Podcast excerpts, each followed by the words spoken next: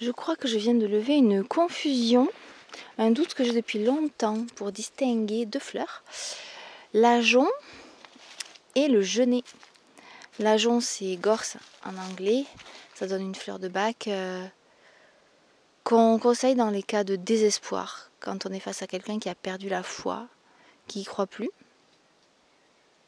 pour qu'il retrouve l'espoir et la confiance en la vie. Et le genêt, c'est un élixir de chez euh, Deva. Donc on en fait aussi un élixir floral. Leurs fleurs, elles se ressemblent, elles sont jaunes.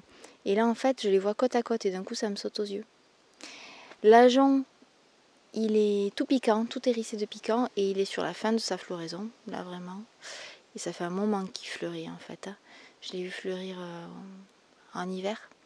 Alors que le genêt, euh, le genêt, il est, euh, en tout cas dans, dans les plants là qui sont face à moi, il est un peu plus en train de fleurir. Et le genêt, par contre, il est tout doux. Il y a des petites feuilles toutes douces. Donc je pense que ça y est, je pense que ça va rester ancré en moi et j'espère lever ce doute. Par contre, il y a un doute qui est loin d'être levé. Toujours le même sketch. Je suis à un embranchement et je ne sais pas, je ne sais pas, je ne sais pas. Euh, j'ai dépassé la maison avec le cadran solaire. J'ai essayé de lire l'heure au cadran solaire, malheureusement, c'était trop nuageux, donc il n'y avait pas d'ombre portée. Mais bon, je sais qu'il est 13h. Et euh, donc là, il y a un panneau qui va dans la direction d'où je viens, qui m'indique que c'est bien par là qu'il fallait aller. Ok. Mais euh, j'ai deux chemins et je ne sais plus si je venais de celui qui monte ou si je venais de l'autre. Dans mes souvenirs, j'étais passée au-dessus d'une maison, là où il y avait le chien. Donc je pense qu'il faudrait que je revienne sur mes pas pour repasser au-dessus de cette maison. Mais euh, je vois pas de balisage. Je vais quand même continuer à observer. Je ne vois pas de croix jaune. Je ne vois pas de trait jaune.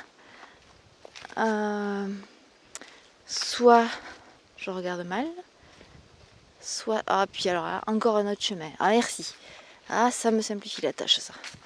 Non, mais celui-là, il est trop petit. Là, là où je suis, ça a quand même l'air d'une autoroute.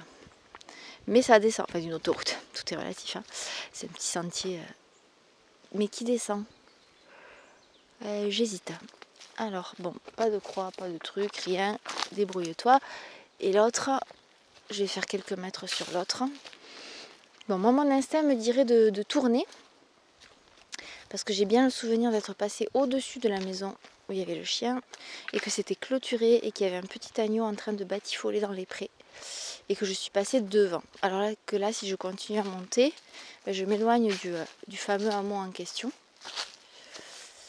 Et euh, en même temps, je sais que ma tendance naturelle, c'est d'aller, comme tout le monde, vers là où ça descend. Alors euh, ça peut aussi brouiller un peu les pistes. Ah, mais rien. Ni croix, ni point, ni trait. Bon.